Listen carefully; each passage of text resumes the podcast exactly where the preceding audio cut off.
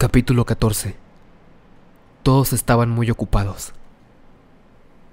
Un poco antes de las dos, Trumpkin y el tejón se instalaron con las demás criaturas a la entrada del bosque. Al otro lado, veían las relucientes filas del ejército de Miraz, que estaba aproximadamente a dos tiros de arco. Al medio, un espacio cuadrado de césped había sido cercado de estacas para el combate. En cada una de las esquinas más alejadas, Glossel y Sopespian permanecían de pie, con sus espadas desenvainadas. En las esquinas más cercanas se encontraban el gigante Ernopetiempo y el oso Panzón, el que, a pesar de todas las advertencias, estaba lamiéndose sus patas y la expresión de su cara era, para decir la verdad, especialmente tonta. Para compensar esta actitud, Vendaval a la derecha del campo se mantenía inmóvil, excepto cuando pateaba ocasionalmente el pasto con sus cascos traseros, y lucía mucho más imponente que el varón telmarino que estaba frente a él, a la izquierda. Peter acababa de despedirse de Edmund y del doctor con un fuerte apretón de manos y se dirigía al combate.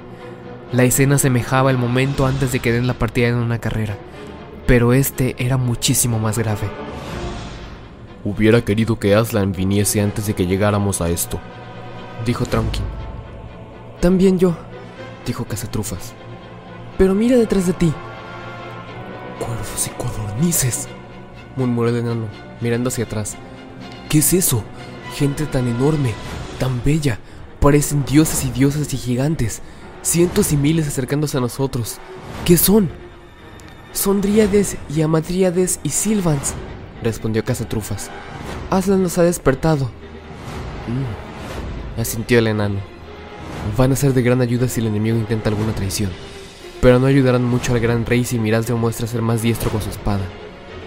El tejón cayó porque en ese instante Peter y Miraz entraban al recinto desde extremos opuestos, ambos a pie, ambos con sus gotas de malla, con sus yelmos y escudos. Avanzaron acercándose, se saludaron con una referencia y se dijeron algo, pero no fue posible oír sus palabras. Relucieron los aceros a la luz del sol. Por unos segundos se pudieron escuchar los golpes, pero fueron apagados por la gritería de los dos ejércitos, semejante a la de las muchedumbres en un partido de fútbol. Bien, Peter, muy bien, gritó Edmund al ver que Miraz retrocedía un paso y medio. ¡Atácalo! ¡Rápido! Y Peter atacó, y por unos segundos pareció que podría ganar la lucha. Pero Miraz se recuperó y empezó a hacer buen uso de su estatura y peso. Miraz, Miraz, el rey, el rey, rugían los telmarinos. Caspian y Edmund palidecieron, presas de mortal ansiedad. Peter ha recibido golpes terribles, dijo Edmund. Hola, gritó Caspian. ¿Qué pasa ahora? Se separan, explicó Edmund. Agotados, supongo. Mira, ahora empiezan de nuevo, con tácticas más científicas esta vez. Se observan por diversos ángulos, estudiando las defensas del contrario. Me temo que Miraz conoce su oficio, musitó el doctor. Pero no terminaba de hablar cuando estallaron ensordecedores aplausos y aullidos y capuchas lanzadas al aire en las filas de los antiguos narnianos. ¿Qué pasa? ¿Qué pasa? preguntó el doctor. Mis viejos ojos no alcanzaron a ver bien. El gran rey supremo lo pinchó en la axila, relató Caspian, aplaudiendo todavía. Justo donde la sisa de la cota dejó entrar a la punta. Primera sangre.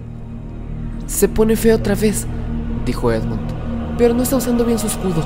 Debe tener herido su brazo izquierdo. Así era, desgraciadamente. Todos podían advertir que el escudo de Peter colgaba de su brazo inerte. El criterio de los telmarinos se intensificó.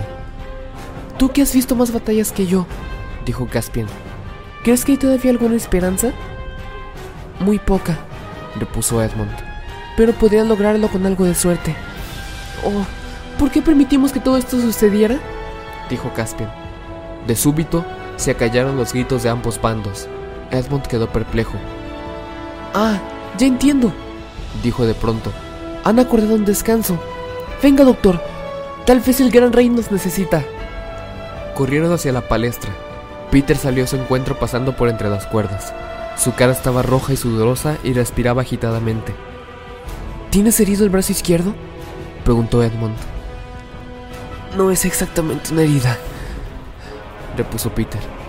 Recibí todo el peso de su hombro sobre mi escudo, como si fuera una carga de ladrillos, y el canto del escudo se incrustó en mi muñeca.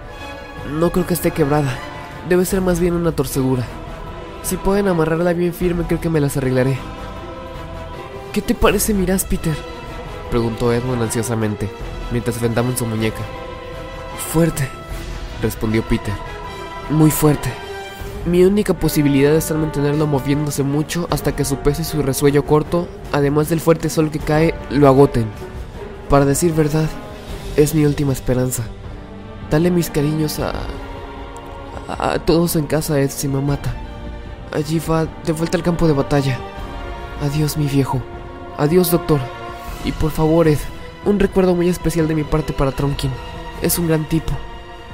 Edmund no podía hablar. Regresó con el doctor a su asiento, sintiendo un gran malestar en el estómago. El nuevo asalto empezó bien. Se notaba que Peter podía servirse mejor de su escudo, y por cierto, utilizó muy bien sus pies. Parecía jugar a las atrapadas con miras, esquivándolo, cambiando de posición, haciendo trabajar a su enemigo. ¡Cobarde! abuchearon los telmarinos. ¿Por qué no lo enfrentas? No te gusta, ¿eh? Aquí vinieron a pelear, no a bailar. Ojalá que no los escuche, dijo Caspian. Eh, no, dijo Edmund. No lo conoces bien. ¡Oh! Miras había asestado un feroz golpe en el yelmo de Peter, que trastabilló, resbaló de costado y cayó sobre una rodilla. El rugido de los submarinos creció como el del ruido del mar. Ahora Miras, aullaban. Ahora, rápido, rápido, mátalo. No había necesidad de incitar al usurpador. Ya estaba encima de Peter. Edmund se mordió los labios hasta que brotó sangre, mientras la espada cruzaba como un rayo sobre Peter. Parecía que le cortaría la cabeza. Gracias a los cielos resbaló por su hombro derecho. La malla forjada por los enanos era firme y no se rompió. ¡Dios mío! gritó Edmund. ¡Se levanta otra vez! ¡Vamos, Peter! ¡Vamos! No pude ver lo que pasó, dijo el doctor. ¿Cómo fue? Se agarró en el brazo de Miraz al caer, explicó Trumpkin bailando de dicha. Ese es un hombre. Usa el brazo de su enemigo como si fuera una escalera. El gran rey, el gran rey. Arriba, antigua Narnia. Miren, dijo Cazatrufas. Mira, está furioso. Eso es muy bueno. Se daban ahora con toda el alma. Una ráfaga de golpes tan intensa que parecía imposible que no resultara alguien muerto. A medida que crecía la agitación, se apagaban poco a poco los gritos. Los espectadores retenían la respiración. Era una escena a la vez horrible y magnífica. Se elevó un fuerte griterío en las líneas de los antiguos narnianos. Miraz había caído, no por un golpe dado por Peter, pero estaba tendido de bruces tras tropezar contra un terrón. Peter se apartó esperando a que se levantara. ¡Ay, no me embromes! se dijo Edmund. ¿Tiene que ser caballeroso hasta ese extremo? Supongo que sí, porque es un caballero y un rey supremo. Creo que es lo que Aslan hubiera querido que hiciera. Pero ese bruto se levantará pronto, y entonces... Pero ese bruto no se levantó más. Los señores Glossel y Sopespian tenían sus propios planes. En cuanto vieron que era el rey, saltaron dentro del campo de batalla. ¡Traición! ¡Traición! Gritaron. El traidor narniano lo ha apuñalado por la espalda cuando yacía indefenso. ¡A las armas! ¡A las armas, termarinos! Peter no entendía bien qué pasaba. Vio a dos hombres grandes abalanzarse sobre él con sus espadas desenvainadas. Un tercer telmarino saltó sobre las cuerdas a su izquierda. ¡A las armas, Narnia! ¡Traición! gritó Peter. Si los tres lo hubiesen atacado al mismo tiempo, no habría vuelto a hablar nunca más. Pero Glossel se detuvo para apuñalar a su propio rey caído. Eso es por tu insulto de esta mañana, murmuró mientras colocaba nuevamente la espada en su vaina. Peter giró para enfrentar a su Pespian, dando estocadas a las piernas de su contrario, y, levantando su espada, con el revés del mismo golpe le cortó la cabeza. Edmund se puso a su lado gritando, Narnia, Narnia, el león. El ejército talmarino invistió contra ellos, pero ya el gigante avanzaba pesadamente, agachado y blandiendo su garrote. Los centauros fueron a la carga. Tuang, tuang, atrás, y shh, shh, más arriba avanzaba la ballestería de los enanos. Trumpkin luchaba a su izquierda. Se iniciaba la gran batalla. ¡Vuelve, Rippy Chip! ¡Pedazo de burro! gritó Peter. Solo conseguirás hacerte matar. Este no es lugar para ratones pero las ridículas y diminutas criaturas bailaban entre medio de los pies de ambos ejércitos, pinchando acá y allá con sus espadas. Ese día, más de un soldado del marino sintió en sus pies súbitas punzadas, como de docenas de agujas que los hacían saltar en una pierna maldiciendo al dolor, y no pocas veces cayeron al suelo. Si caían los ratones los remataban, si no caían, algún otro lo hacía. Mas antes de que los antiguos narnianos hubieran entrado en calor para la batalla, el enemigo empezó a ceder terreno. Los guerreros de aspecto temible palidecían aterrorizados, no ante los antiguos narnianos, sino ante algo que veían tras ellos, hasta que de repente arrojaron sus armas al suelo chillando, ¡El bosque! ¡El bosque! ¡El fin del mundo! Pronto, sus gritos y el fragor de las armas fueron ahogados por un estruendo semejante al del océano, el rugido de los árboles despiertos que se precipitaban entre las filas del ejército de Peter, y luego avanzaban persiguiendo a los telmarinos.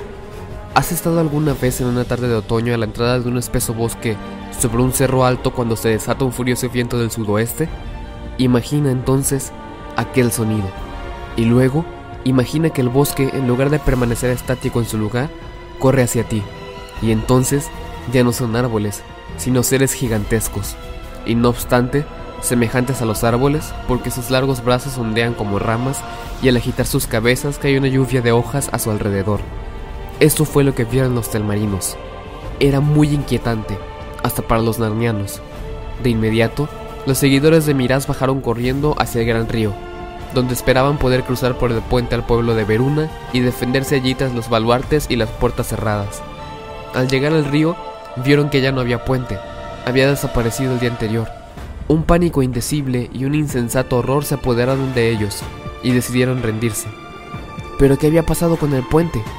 Esa mañana muy temprano, después de algunas horas de sueño, las niñas despertaron y vieron a Aslan a su lado, observándolas, y escucharon su voz que decía, hoy nos iremos de paseo. Se restregaron los ojos y miraron a su alrededor.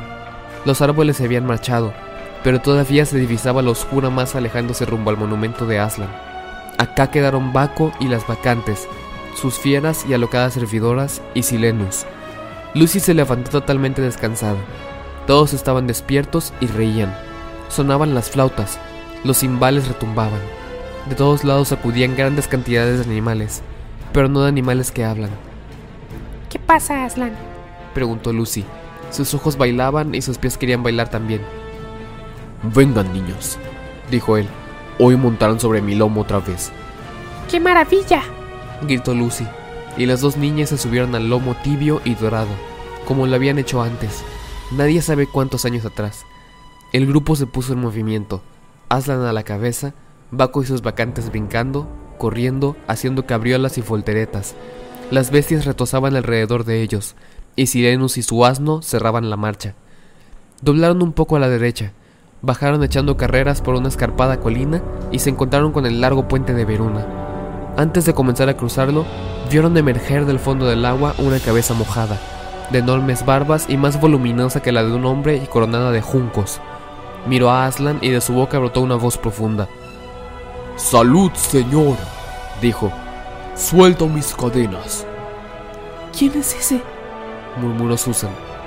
Creo que es el dios Río, pero cállate, dijo Lucy.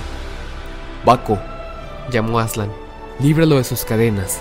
Eso significa el puente, supongo, pensó Lucy. Y así fue. Baco y los suyos se zambulleron en el agua profunda y al minuto siguiente empezaron a ocurrir las cosas más curiosas. Grandes y robustos troncos de hiedra se enrollaban en los pilares del puente, creciendo con la rapidez del fuego, envolviendo las piedras, partiéndolas, quebrándolas, separándolas. Las murallas del puente se transformaron por un momento en cercos de espinos de vivos colores, para luego desaparecer mientras el resto del puente retumbaba y se derrumbaba, hundiéndose velozmente en las turbulentas aguas. Entre chapoteos, estridentes gritos y risas, el alegre grupo vadeó, o nadó, o bailó cruzando el vado. ¡Bravo!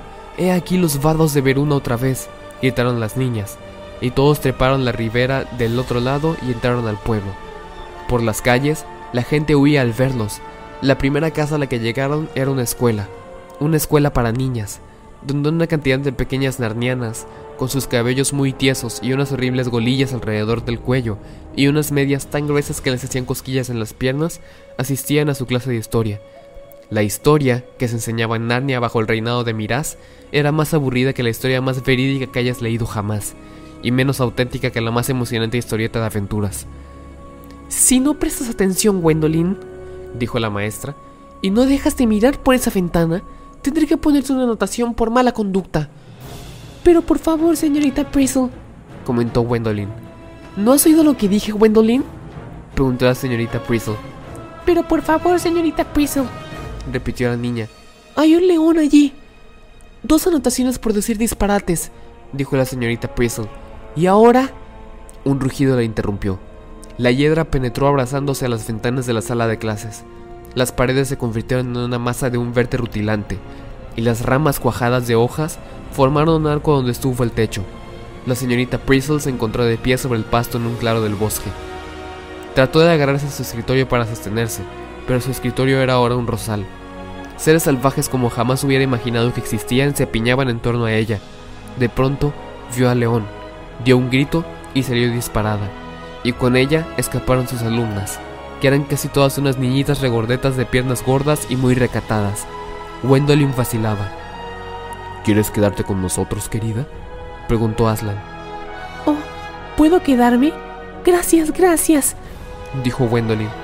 Juntó sus manos con las de los dos vacantes que la llevaron girando en una alegre danza y le ayudaron a quitarse algunos de sus inútiles e incómodos ropajes. Siempre ocurría lo mismo en ese pueblecito de Veruna. La mayoría de la gente arrancaba, unos pocos se les unían. Cuando abandonaron el pueblo, formaban un grupo más numeroso y más alegre. Recorrieron los campos de la ribera norte o ribera izquierda del río. De todas las granjas en los animales salían para unirse con ellos. Viejos y tristes asnos que jamás habían conocido la alegría se sentían rejuvenecer. Perros encadenados rompían sus ataduras. Los caballos pateaban sus carretones y trotaban hacia ellos. Clop, clop, haciendo saltar el barro y relinchando de placer. En un patio junto a un pozo, un hombre golpeaba a un niño. De pronto, el palo floreció en la mano del hombre. Trató de soltarlo, pero se pegó a su mano. Su brazo se convirtió en rama, su cuerpo en el tronco de un árbol, sus pies echaron raíces. El niño que había estado llorando rompió a reír a carcajadas y se fue con ellos. En un pueblecito a mitad de camino antes de llegar al dique de los castores, donde se juntan dos ríos, se acercaron a otra escuela. Una niña de aspecto cansado enseñaba aritmética a un grupo de niños que más bien parecían cerdos. Ella miró por la ventana y vio a los divinos jaraneros que venían cantando por el medio de la calle, y su corazón se llenó de una punzante alegría. Aslan se detuvo bajo su ventana y la miró. Oh, por favor, no, dijo ella. Me encantaría, pero no debo. Tengo que cumplir mi deber, y los niños podrían asustarse si lo ven. ¿Asustarse? dijo el más parecido a un cerdo. ¿Con quién habla ella por la ventana? Vamos a decirle al inspector que ella habla con gente por la ventana en lugar de hacer la clase. Vamos a ver con quién habla, dijo otro de los niños, y todos corrieron a la ventana. Pero en cuanto asomaron sus caritas malhumoradas, Baco gritó con fuerza su Ewan Eui Oi Oi y los niños se pusieron a llorar de miedo, y se pisotearon unos a otros en su apuro por escapar por la puerta y saltar por las ventanas. Y después se comentó, no se sabe si es cierto, que no se volvió a ver a aquellos niños, pero que pareció un piño de cerditos que nadie había visto antes en esa parte del país. Ahora, querida mía, dijo Aslan a la maestra, y ella saltó por la ventana y se unió a ellos. En el dique de los castores, volvieron a cruzar el río y fueron hacia el este otra vez, a lo largo de la ribera sur. Se encaminaron hacia una cabañita ante cuya puerta había una niña llorando. ¿Por qué lloras, mi amor? preguntó Aslan. La niña no tuvo miedo, puesto que nunca había visto un león ni siquiera en dibujos. Mi tía está muy enferma, dijo. Se va a morir. Entonces Aslan se dirigió a la puerta de entrada, pero era demasiado baja para él. Introdujo la cabeza, empujó con sus hombros. Lucy y Susan cayeron al suelo cuando él hizo esto. Levantó la casa entera y la puso a un lado, y allí, dentro de su cama, pero ahora al aire libre, se hallaba acostada una viejecita que parecía tener sangre de enanos en sus venas. Estaba a las puertas de la muerte, mas cuando abrió sus ojos y vio la lustrosa y peluda cabeza de león mirándola a la cara, no gritó ni se desmayó. Oh, Aslan, dijo. Sabía que era verdad. He estado esperando este momento toda mi vida. ¿Has venido a llevarme contigo? Sí, querida, dijo Aslan, pero no en el viaje eterno todavía. Y mientras le hablaba, así como el color comienza a insinuarse subiendo por debajo de una nube a los primeros rayos del sol, el rubor volvió lentamente a su pálido rostro. Sus ojos brillaron alegres y se sentó. Bueno, dijo, puedo asegurar que me siento muchísimo mejor. Creo que tomaré desayuno esta mañana. Aquí tienes, madre, dijo Baco, sumergiendo un cántaro en el pozo de la cabaña y pasándoselo para que bebiera. Pero ya no contenía agua, sino un exquisito vino, rojo como la jalea de grosellas, espeso como el aceite, fuerte como un toro, reconfortante como el té, fresco como el rocío. Eh, ¿qué le han hecho a nuestro pozo? preguntó la anciana. Es un buen cambio, no hay duda, agregó, saltando de la cama. Monta sobre mi lomo, invitó Aslan, y dirigiéndose a Lucy y Susan, agregó. Las dos reinas tendrán que correr ahora. Correremos. Nos gustará mucho también, dijo Susan y partieron. Y así por fin con brincos y bailes, y cantos con música y risas y rugidos, con ladridos y relinchos, llegaron al lugar en que se encontraban las tropas de Miraz, con las manos en alto luego de haber arrojado al suelo sus armas, y el ejército de Peter rodeándolos, conservando todavía sus armas en la mano, sin aliento, pero con una expresión de gran decisión y de profunda felicidad en sus rostros. Y lo primero que sucedió fue que la anciana se dejó caer del lomo de Aslan y corrió hacia Caspian y ambos se abrazaron. Ella era su vieja niñera.